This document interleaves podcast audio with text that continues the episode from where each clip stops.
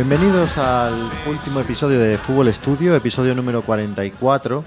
Em, como siempre, como siempre no, porque la semana pasada estuve yo solo, así que hoy la verdad es que tengo mucha suerte de estar acompañado aquí por Pedro Nogueira, que ahora mismo lo vais a escuchar, que es entrenador adjunto del filial eh, del State de Reims, que lo llaman Nacional 2. Eh, que el State de Reims, como lo conocéis, porque acaba de jugar hace poco contra, contra el PSG, es un equipo de que el primer equipo compite en la primera división de Francia. Eh, y además, eh, Pedro pues, ha estado en España en, siendo entrenador de, del Cartaya y del, del Poliegido en Segunda B. Eh, y, mm, pues por si fuera poco, pues también de comentarista en La Gran Jugada, un programa deportivo del Canal Sur, eh, incluso es posible que alguien lo conozca también por un libro del que hablaremos después, que se llama Conceptos Tácticos. Eh, yo, de hecho, antes de, conocer a, Pedro Nogueira como, como, entrenador, ya conocía este libro porque pues, es una de las pequeñas referencias en cuanto a contenido táctico de los últimos, de los últimos años. Eh, así que, bueno, muchísimas gracias, eh, Pedro, por compartir tu tiempo con nosotros, por venir aquí. Y lo primero que me gustaría preguntarte, además de, darte la bienvenida, es que tú mismo nos cuentes quién es Pedro Nogueira. Bueno, lo primero, Andrés, es, es, darte las gracias por la invitación. Siempre un placer charlar, charlar de fútbol.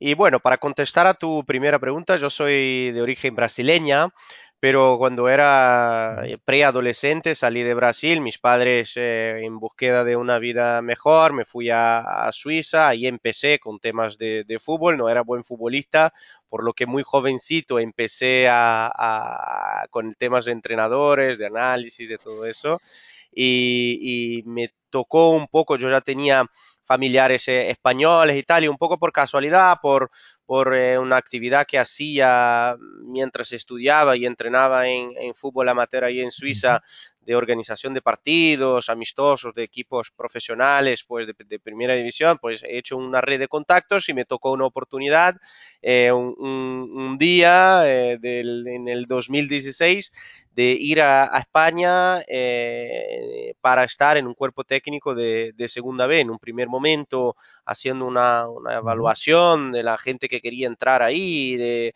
eh, de, del club como inversores que eran de, fuera, y luego eh, he podido eh, ser segundo entrenador eh, del, del, poliegido con, con, Alberto González, que ahora es el entrenador del, de Linares, que viene haciendo campañas eh, belísimas con el Linares Deportivo en primera ref y en la última temporada de segunda B.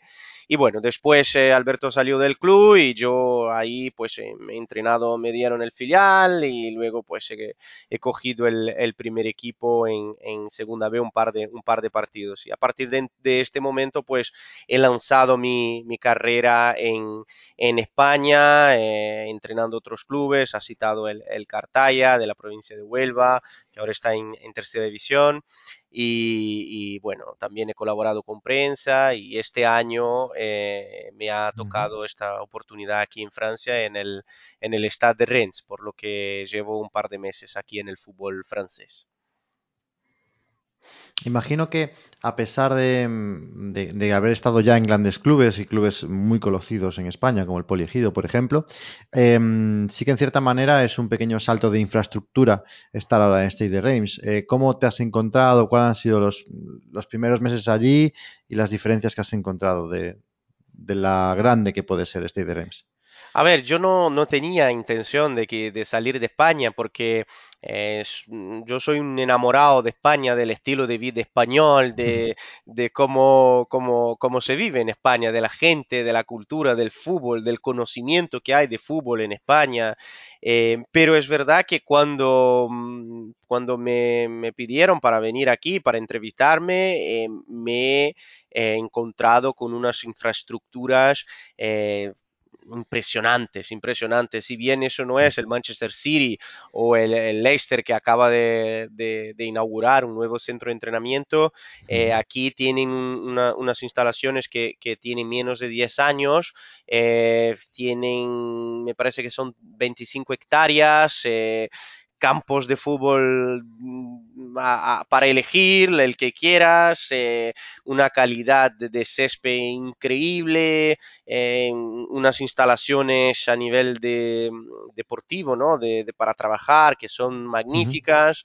O sea que la verdad que fue uno de los argumentos que me ha hecho decir, mira, eh, quizás yo tenía algunas cosillas en, lo que era tercera federación en España como entrenador principal.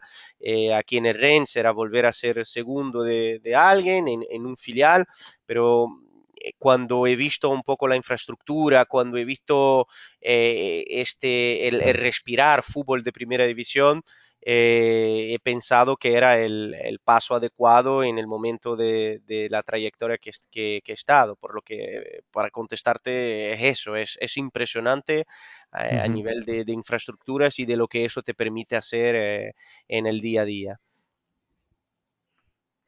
Claro, bueno, aprovechando que tú has estado en realidad por diferentes países, porque has entrenado en Suiza, has entrenado en España y ahora vas, estás entrenando en Francia. Em, ¿Qué diferencias encuentras mm, en general en, todo, ¿no? Pero también en particular, eh, si encuentras alguna diferencia en cuanto a el conocimiento que los jugadores tienen sobre el fútbol, el bagaje que traen eh, y la forma que tienes tú que adaptarte a, comunicarte, pues en este caso como, como especialista táctico o, o, si quieres explicarle algo en concreto a un jugador. ¿Es diferente? Muy diferente, muy diferente. Y, creo que en este punto el fútbol español está eh, muy adelantado, ¿no? Eh, si bien es verdad que, por ejemplo, los franceses sacan grandes futbolistas y, las grandes, los grandes traspasos, si miramos los, los últimos mercados, eh, o, históricamente son, podemos decir, sudamericanos, brasileños, argentinos y franceses, que en, los jugadores se venden por 100 millones de euros, por 200, y no, y no sé dónde eso va a terminar, pero en fin, suelen ser estos eh, jugadores de, de, esta, de este, estas dos nacionalidades. Aquí en Francia eh, estamos aquí en Rennes, cerquita de París. París es impresionante todo lo que tiene de, futbolistas y, claro, eh, hay mucho talento bruto, pero es un talento, son diamantes brutos y muy crudos a nivel táctico, a nivel técnico, con, muy buenos dotes técnicos, por ejemplo, extremos con mucho desborde, con mucho no contra uno, con todo eso se encuentra con mucha facilidad aquí. Pero encontrar este jugador completo, ese jugador que entiende el juego, este jugador que, que tiene un tiempo eh, que va un tiempo por delante de lo que está pasando, como se puede encontrar y se suele encontrar en España, incluso en categorías, eh, la tercera categoría, la cuarta categoría y, y, ¿por qué no? Ahora mismo la quinta categoría española, que es tercera federación, donde ya te encuentras con futbolistas muy completos que por razones de la vida pues no han llegado al, máximo nivel, eh, eso no se encuentra tanto, tanto aquí. Entonces, es, es, hay, que, hay que adaptar a, esta, realidad. Suiza es más o menos lo mismo que Francia, con un poco menos de talento bruto, eh, pero sí que es, es necesario darle al futbolista un bagaje, un bagaje táctico eh, y intentar enseñarle, intentar transmitirle eh,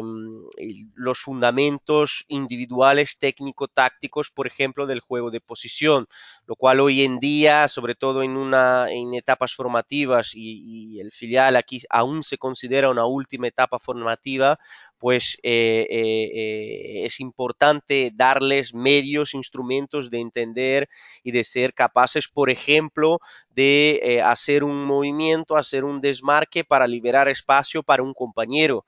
Eso en España es algo que se, hace desde infantiles, aquí no, aquí los jugadores no tienen mucho hábito con eso, con el hecho de liberar espacio, de, leer dónde están los espacios libres, de toma de información, de, la complejidad que hay en el, en, el juego.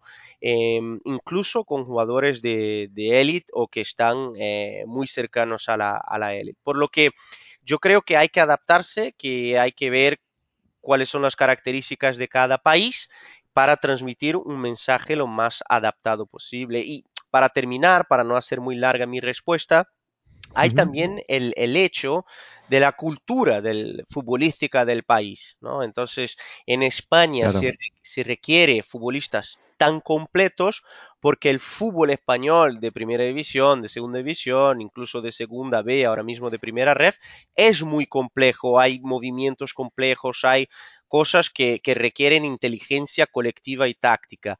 En Francia el juego es más físico, es más individual, es más de, de, de duelos, de fuerza, de, entonces uh -huh. se requiere menos eso. Entonces, por, para mí es una cuestión de ver dónde estás y adaptarte al, al contexto. ¿Cómo, en este sentido, eh, cómo puedo llegar a ese equilibrio en el que mm, tú le aportes un bagaje extra táctico al juego de, en este caso, en el equipo en el que estás ahora, eh, que además es un equipo de formación en la que me imagino que hay muchísimo jugador de talento que probablemente tenga muy buenos unos para uno, que sea muy buenos en duelos, y cómo tú puedes convencer a ese tipo de jugador que, mm, que, por ejemplo, el juego de posición o entender un poquito más la táctica eh, le va a hacer mejor futbolista eh, solo a través de charlas, a través de entrenamientos, a través de vídeos, un poco todo. ¿Cuáles serían las herramientas que tienes tú para dirigirte a esa persona? A ver, eh, es, un, es, es, complejo, no es fácil, ¿no? Porque al, al final eh, tú, en, en, y además yo aquí, hablando específic, específicamente de mí, pues no soy primer entrenador, entonces, eh, si bien el uh -huh.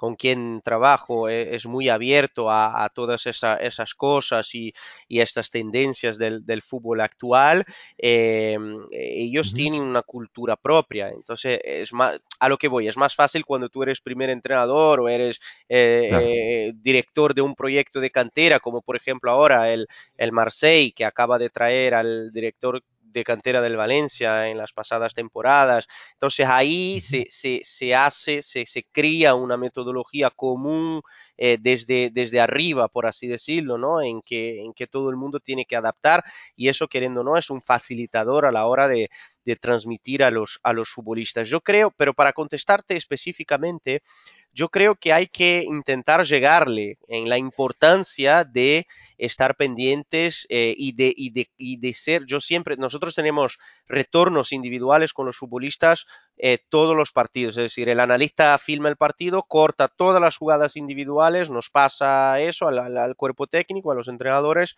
nosotros uh -huh. hacemos una selección de imágenes y presentamos a los futbolistas todos los partidos. Y yo siempre pongo hincapié en estas charlas individuales y semanales con ellos de eh, la importancia de, de, tener lo máximo de recursos posibles, eh, porque, por ejemplo, el entrenador del primer equipo aquí en el, en el de Rennes es Oscar García, por lo que un entrenador español sí. que eh, eh, pero no, no, hace falta que el entrenador sea español, a lo que voy, ¿no? Cada vez más, hoy en día el fútbol eh, necesita de esta complejidad, de, de, de, de estas herramientas técnico-tácticas de comprensión del juego, cognitivas, que me uh -huh. parece a mí en España se transmite muy bien. Entonces, es importante darles, hacerles entender y ver que pese a que no, quizás no estén tan habituados a a eh, eh, este tipo de, juego, este tipo de fútbol, ciertos tipos de tareas, pues es muy importante llevarlo en serio porque eso les, les van a dar ciertos recursos que son necesarios para tener éxito en, en alto rendimiento. -huh y luego está en lo que propones a, a, los futbolistas, no es solo de hablar, ¿no? En lo que propones a los futbolistas en, en, el, en, tu día a día, que va a ser con que sin que se den cuenta, pues van a estar eh, progresando en la toma de información, en la toma de decisión, en sus eh, calidades técnico-tácticas, en fin, en todo eso. Entonces, yo creo que va, por un lado, la sensibilización, sensibilización del futbolista que no está habituado con eso, por una parte, y por otro lado, tu trabajo cotidiano como entrenador de proponerles inputs, de proponerles cosas que les van a hacer reaccionar y mejorar en lo que quieres que mejores, ¿no? En ese sentido, eh, hablando, hablamos mucho de, o estamos hablando mucho del juego posicional y de transmitir esos criterios tácticos y bueno, pues mm, te he leído que tú como entrenador te, te asocias mucho con ese juego más dominador, más de, de llevar la iniciativa ¿no? en, el, en el juego. Eh, ahora te pregunto, hablando de todo tu bagaje de, experiencias, también cuando has estado en tercera, equipos que quizá no eran tan dominadores de las categorías eh, en las que estabas, eh, ¿qué sucede cuando yo tengo un trabajo enfocado hacia ese mm, fútbol dominador? y me encuentro que sé que el partido siguiente soy inferior eh, cualitativamente a mi rival y voy a tener que exigirle a, mis jugadores que, sufran un poco más, que trabajen más a nivel defensivo. Em, ¿cómo, puedo transmitir esa, eh, ese cambio de idea cuando me enfrento a un partido de ese tipo? Claro. Em, a ver, yo, yo creo que es, eh, un equipo es completo cuando tiene más de un recurso. Entonces, em, eh, hay, en todas las categorías hay Madrid, Madrid y Barça, ¿no? Entonces, siempre te encuentras con un equipo que por presupuesto, por plantilla, y va, a, conseguir ser dominador en prácticamente todos sus partidos. Cuando no estás en, estos equipos, cuando te toca trabajar en equipos incluso de, la parte alta, pero que, va a sufrir, en ciertos partidos va a sufrir, eh, pues te toca eh, tener eh, lo máximo de, herramientas posibles, ¿no? Para en un momento dado encerrarte en tu, en tu campo, salir a la contra o eh, yo siempre cito mucho el, tema del juego directo porque en España estamos muy eh, enfocados en eso de tener la pelota, de, ser posicionales y de cuanto más tengas la posesión del balón mejor. Y yo creo que eso es, eh, es, es algo que hay que tener mucha prudencia porque, por ejemplo, nosotros en, en elegido em, uno de los partidos que se nos daba bien y a Alberto sigue, le sigue dando bien son los partidos ante los filiales.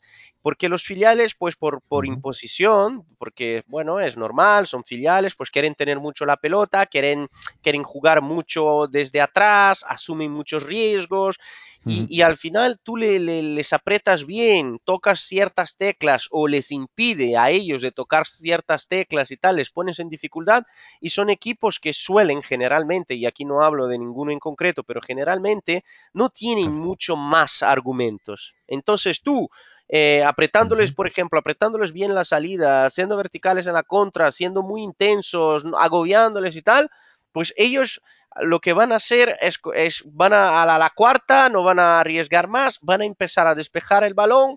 Suelen ser equipos que juegan con dos extremos abiertos y un solo delantero en un 4-3-3. Te encuentras con un delantero muchas veces ratito, despacio, muy bueno técnicamente, que, pero que por arriba no tienen, no tienen ni puta idea, perdón la expresión. Y ahí tú eh, el, partido es tuyo, el partido es completamente tuyo. Y sales del partido ganando de 3-0 o 0-3 habiendo tenido 35-40% la posesión del balón como mucho, porque le dejas el balón, tres recuperaciones, tres goles, en fin, y agobias muchísimo al rival. Entonces, yo creo que eh, es muy importante tú como entrenador, o por lo menos eso lo, veo así, eh, mi, forma de trabajar, que que tu equipo tenga recursos, que realmente sepa manejar el juego de posición, si es que tiene jugadores propios para eso, porque esa es otra. Hay mucha gente que quiere tener la pelota y que quiere salir jugando y tal, y, no, y tiene dos centrales que son muy torpes y un portero muy torpe. Entonces, claro, si tú quieres hacer eso con jugadores torpes en tu línea defensiva, no lo vas a lograr. Entonces, em, pero bueno, que, si tú tienes, eh, suponiendo que tú tienes una plantilla para jugar al fútbol y tal y cual, no concentrar todo el trabajo en eso. También dejar parte de tu trabajo para otros estilos, otros sistemas, adaptaciones en el mismo partido, porque un partido te puede empezar muy bien, juegas un 4-3-3, tiene mucho el balón, bam, bam, bam, bam, metes un gol, dos goles y tal, en la segunda parte estás jugando fuera de casa, se te, se te complica, tienes que saber defender bajo con una línea de 5, jugar directo, jugar a la contra, etcétera, etcétera. Entonces, eh, se me hace un poco largo la respuesta, pero yo creo en eso, yo creo en, en la variedad de los recursos propios del equipo y eso es la clave, creo, para adaptarse a los diferentes contextos que te vas a encontrar en competición. Sí, sí, ha quedado perfectamente claro. Em, con respecto a esto mismo y siguiendo la línea del trabajo semanal, mm, de, ¿qué parte va dedicado a la adaptación a esos mm, posibles em, contextos que me pueda encontrar en competición. En concreto, pues eh, si tengo un análisis del partido contra el que me voy a enfrentar, eh, podré mm, adaptarme más a ese contexto de ese fin de semana. Em, aquí hay entrenadores que pues que lo dejan para el, solo la sesión de, del jueves, eh, es la única que dedico al equipo rival, el resto de la semana lo dedico a mí mismo. Hay entrenadores que prefieren dedicarle prácticamente toda la semana. Em, hago una doble pregunta porque una sería, ¿qué opinas tú como entrenador? ¿Qué es lo que vienes haciendo hasta ahora? Y otra es cómo lo hacéis actualmente, si ha cambiado. Es posible que en, que en el nuevo cuerpo técnico pues haya cambiado eso. Sí, yo personalmente eh, creo mucho en el análisis de rival, eh, de hecho me he formado en todo ese, ese tema de, de, análisis también y creo que el fútbol de alto, de alto rendimiento es eso, de hecho hablando con, con amigos que están en, en, en, grandes equipos, en cuerpos técnicos de, de primera, me dicen la importancia de, de, eso en el fútbol de la, la, de la máxima, la máxima élite. Uh -huh. Pero también creo que es importante no caer en el error de querer hablar de rival sin tener afianzado tu propio modelo de juego y tu propia forma de jugar. Es decir, si tú tienes, por ejemplo, todo un año en el que vas a trabajar en pretemporada, que en pretemporada métale mucha caña a tu modelo de juego, que eh, llegas a los primeros partidos de liga, te, se afianza, que tú eh, eh, veas que tu equipo entiende lo que quiere, que por otro lado empiezas a detectar pautas repetitivas en, en tu próximo rival. Eh, pues en este punto y solo en este punto, yo creo que ahí donde puedes maximizar tus opciones de, de ganar el partido es si eres capaz de, de traer cosas del equipo rival a tu propio contexto, a tu, a tu a, tu, eh, a, a, tu modelo. Entonces, por ejemplo, si, si yo qué sé, si yo tengo, eh, puedo jugar con dos, dos extremos derechos, eh, puedo jugar con un, un, extremo derecho de venir hacia adentro y de jugón, o puedo jugar con un extremo derecho de, de, de, de profundidad, de, velocidad. Y me voy a afrontar a un equipo que suele jugar, porque siempre puede cambiar, y ese es un argumento de la gente que no le gusta el tema de, la, los análisis. ¿Y si cambia? Bueno, si cambia, ha cambiado. Pero bueno, que si detectas un equipo que suele jugar en línea de 5, lleva todo el año jugando en, línea de 5, con un carrilero izquierdo eh, que es el titular y es flojo defensivamente o muy ofensivo,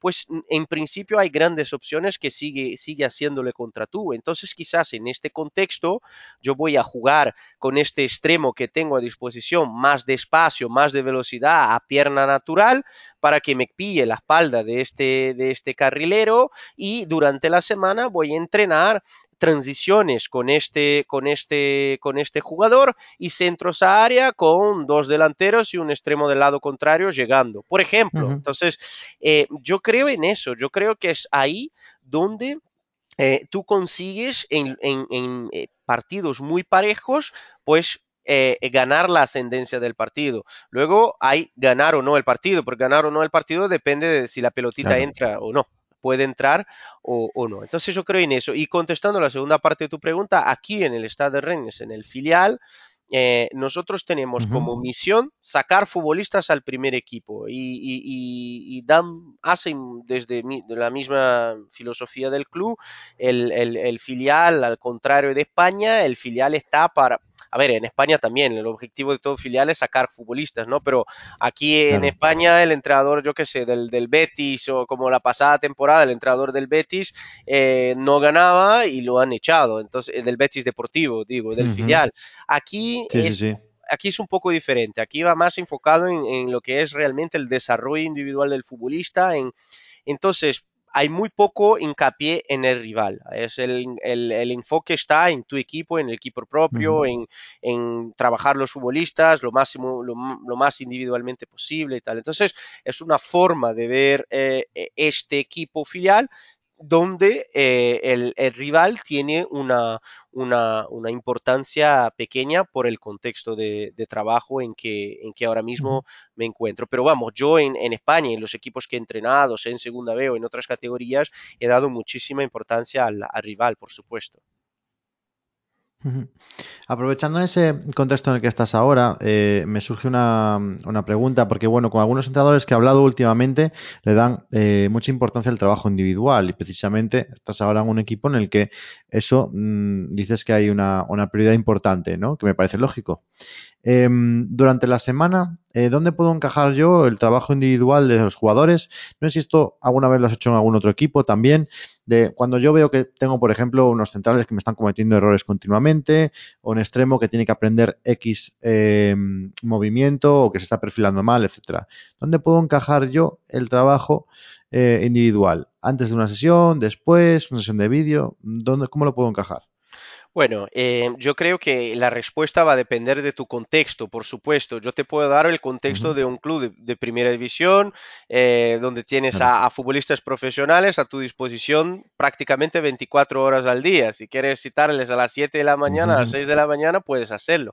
Em, evidentemente, en un contexto amateur o semi-amateur, pues tienes que adaptarte a, los, a, la, a la disposición que tienes de los futbolistas, por lo que tienes que hacerlo antes de un entrenamiento o después, siempre y cuando consigas gestionar las cargas con, lo, con, con la parte del, del, preparador físico, porque por veces el, el, el entrenamiento individual, eh, por veces no, en, en, habitualmente el entrenamiento más individualizado, pues un delantero que va a tirar a portería 40 veces, pues eso va a suponer una carga que tiene que estar bien manejada con el preparador físico para no arriesgar de, de lesionar el, el, el, jugador. En un contexto provisional como el que estoy ahora, ya te digo, aquí eh, hay, hay, sesiones individuales de musculación, por veces por la mañana, a, la, a, las siete y media de la mañana, los que, los que el prepa considera que le, les hace falta un refuerzo muscular, por eso ya están trabajando, hacemos muchas dobles sesiones, por veces, por veces no, semanalmente sacamos una o dos veces por semana los futbolistas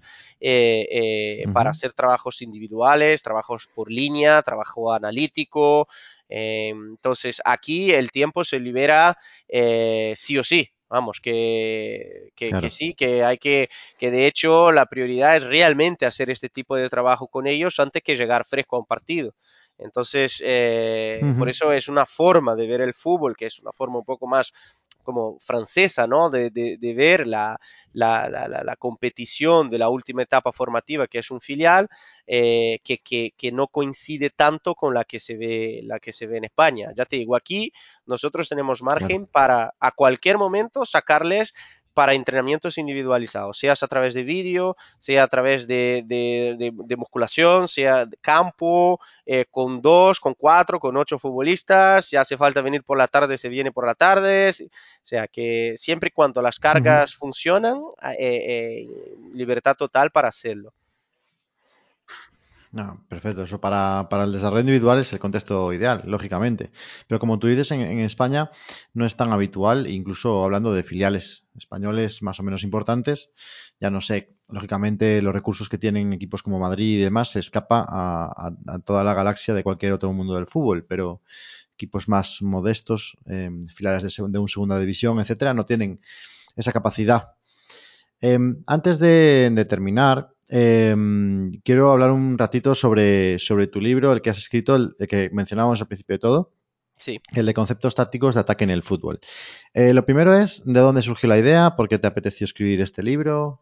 ¿De Bueno, yo nace? soy, yo soy muy inquieto y, y analizo mucho fútbol. Yo veo muy poco fútbol en la tele porque ya es mi profesión, entonces no me gusta ver fútbol en la tele precisamente porque no puedo analizar bien los partidos. Entonces eh, tengo la Ya. suerte de tener acceso a, a White Scout y sí me descargo muchos partidos en la, en, en- en- de, de internet y, y empiezo a verlos y a analizarlo, ¿no? Entonces eh, siempre tuve esa inquietud, tenía una base de datos eh, bastante, bastante grande, aparte me gusta organizar y estructurar el, mi trabajo y tal. Y durante la pandemia, pues como todos teníamos tiempo libre y eh, he decidido pues empezar a, escribir este libro que, eh, que, que no, no, quiero parecer eh, eh, poco modesto, pero creo que está teniendo cierto, cierto éxito, por lo menos a nivel, a nivel numérico, cuando, cuando veo las, las salidas que, ha tenido, estoy bastante contento con eso. Y yo creo que la, la clave de este, de, de este éxito, de este libro, fue que, que yo no he querido, no, no, no es, o sea, intento que no sea mi opinión, es decir, intento hablar cosas objetivas y concretas del, del fútbol. Luego puedes estar de acuerdo o no conmigo, no digo que tengo la verdad absoluta, evidentemente, uh -huh. pero el libro es neutral, no es, intento que sea lo más neutral posible. O sea, él está escrito en la tercera persona y no es lo que, lo que Pedro piensa, si bien lo he escrito y estoy por detrás del, del libro, intento eh, hacer un trabajo compilatorio de, de diferentes fuentes, hacer eh, eh, de, de, de, análisis objetivas y poner eso todo en un uh -huh. documento que, que, por lo que es un libro así un poco resumen de lo que, de lo que es la, la, fase de ataque y viene, contestando a tu pregunta, de, esta inquietud eh, que, tengo desde, desde ya un par de años eh, de entender el juego, porque creo que cuando tú lo entiendes bien, pues ahí eres capaz de transmitir con claridad tus ideas y del tiempo que hemos tenido en, en pandemia para, para poder pues, poner sobre papel eh, estas ideas y llevar a cabo este tipo, estos tipos de proyectos.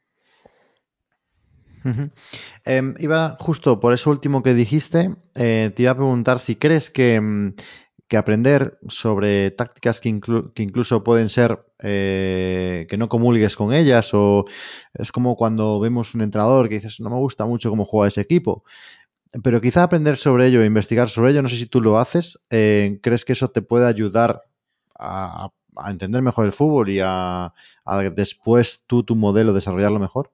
Claro, sí, totalmente. Por ejemplo, yo no soy un, un a mí no soy un fan del, del, del, de sistemas con línea de 3 o línea de 5, si bien ahora mismo está, está muy de moda en el, en el fútbol, eh, fútbol actual. Yo creo mucho en la interacción de un extremo con un, con un lateral. Yo creo que los generar eh, eh, eh ventajas por banda, desequilibrios por fuera es mucho más fácil cuando tienes a dos jugadores ya fijados por ahí. En fin, entonces yo no soy un, un, un gran fan de, de, de defensa de 5, pero para escribir el libro eh, he estado analizando varios equipos eh, eh, de, de, línea de 5 para poder sacar y leyendo sobre línea de 5 y viendo vídeos y uh -huh. ya te digo, la, el número de horas que hay detrás de este libro es, es, es incontable, ¿no? porque, me, porque ya antes de la pandemia ya había empezado a escribir y, y he tardado en pandemia, que trabajaba ocho horas por día, vamos, una, una en, en el libro un, unos dos años para, para, para, para, terminar de escribirlo, siempre cambiando cositas y tal. Pero bueno, para contestar y terminar con lo, lo, la defensa de cinco, he visto varios equipos que jugaban en defensa, en defensa de cinco y uno que me llamó mucho la atención, no solo a mí, como a, a mucha gente, que es el Atalanta. El Atalanta de Gasperini, uh -huh. eh, eh, ahora mismo, bueno, pues ha evolucionado un poco, ha cambiado, pero este equipo es, es, es, es, increíble. Es increíble a nivel de resultados, lo primero, porque al final el fútbol eh, se trata también, sobre todo, a alto nivel de, de, resultados. Y el Atalanta, con un presupuesto modesto, fue eh, dos veces, tres veces en el podium de la, de la Serie A. Eh, dos ganó al Liverpool en Champions en Anfield, llegó a los cuartos de finales de, de Champions, dos veces la final de la Copa Italia, más de 80 goles por año, jugando con línea de 5, eh, haciendo algo eh, eh, muy, muy diferente de, de, lo habitual. Ellos tienen unos losangos y, y, y, luego van, van haciendo rotaciones y luego te encuentras con un central de delantero y, y cómo equilibran eso. Entonces, yo eh, creo mucho en, en, la, en eso, de, de, de, lo que tú has dicho, de analizar el fútbol y de, y de ver lo máximo de partidos posible y, entender eh, eh, todos los lo, lo, los, lo, máximo de equipos posibles porque es que un día yo me puedo encontrar con un equipo que el, me, me da la, la, me tengo la conclusión o saco la conclusión de que el sistema más adaptado a los futbolistas que tengo eh, es un 3-5-2 o un 5-2-3 y, y, y, yo no me gusta este sistema, pero creo que el contexto me pide para hacer eso. Entonces, ser capaz de aplicar eso es muy importante. Bueno, pues eh, para acabar, eh, además de avisar de que luego en redes pondremos y echar un vistazo en redes, porque pondremos, vamos a hacer algún sorteo de, de este libro, es posible que incluso sortemos un par de ellos, alguno en versión digital y otro en versión eh, física, pero eso lo seguís en redes y luego ya lo podréis leer. Em, eh, me gustaría saber, Pedro, que supongo, ahora mismo, lógicamente, estás centrado eh, full en Steve Reims, pero sí que mm, entiendo que tú en el futuro eh, quieres volver a ser primer entrenador y, no, sé si tienes más o menos mm, claro qué te apetece en el futuro vivir. A ver, eh, el, mundo del fútbol es, es, muy bonito, pero también muy ingrato, ¿no? Porque es muy difícil de entrar en, en, la, en la, rueda y, y, hay que tener un poco de, de, suerte. Aquí, por ejemplo, en el, en el estado de Rennes, yo entro eh, un poco por, por casualidad, por suerte, por conocer a alguien que conoce a alguien y tal, y luego pues evalúan tu currículum y, y las cosas se hacen. Entonces, es difícil elegir, ¿no? A lo que voy, es difícil elegir porque las oportunidades te pueden tocar. Yo no me esperaba con esa oportunidad oportunidad aquí en, Francia y me tocó esta oportunidad en Francia. Pero si pudiese elegir, eh, yo elegiría estar en el, en el, fútbol, en el fútbol español porque me, me, identifico con el fútbol español y me identifico con el país, con España, con la cultura, con la comida, con la forma de ser de la gente y creo que, que en España se vive el fútbol, eh, eh, bueno, se, puedes encontrar partidos de la el año, el año pasado el Recre estaba en la quinta categoría del fútbol español y tenía y hacía, y hacía eh, partidos con 10, 15 mil personas. Y eso aquí en Francia en segunda división no encuentras eso. Imagínate en la quinta categoría. Entonces, claro, yo a mí, si pudiese elegir, elegiría volver a España. Pero el mundo del fútbol es muy difícil, así que si me toca una oportunidad muy buena en Azerbaiyán y es la oportunidad de mi carrera, pues tendré que ir a Azerbaiyán. Es así. Es así. Por desgracia, en España no está eh, bien equilibrado el, nombre de muchos equipos con, y la calidad de los jugadores eh, con la infraestructura, el poderío económico, las posibilidades que te dan, etcétera, porque mm, hablamos de que en la quinta, cuarta división española eh, realmente pues son, son equipos que apenas dan de, de, comer a mucha gente de su, de su staff eh, que puedan dedicarse exclusivamente al fútbol. Entonces, em, bueno, em, em, me, gusta esa filosofía de eh, a donde me lleve el fútbol, sabiendo un poco lo que quieres, pero a donde me lleve el fútbol al final, claro. Pues muchas gracias por... Mm, muchas gracias por todo, Pedro. la verdad es que me ha encantado hablar contigo de fútbol. Eh, tengo como no lo he leído, sí que tengo muchísimas ganas de leer ese libro porque llevo ya detrás de él. Al final eh, no sé, por unas cosas o por otras, lo tengo ahí pendiente. Y, espero que mucha gente pues le eche un vistazo y que quiera, quiera leerlo. Y que seguro que más de uno ha aprendido bastante con la charla contigo. Así que muchas gracias, Pedro. Muchísimas gracias a, vosotros, a ti, Andrés, por la, por la invitación y, espero que, charlaremos pronto otra vez en, alguno, en alguno de estas ocasiones de, la vida. Más una vez, muchas gracias de invitarme a vuestro podcast.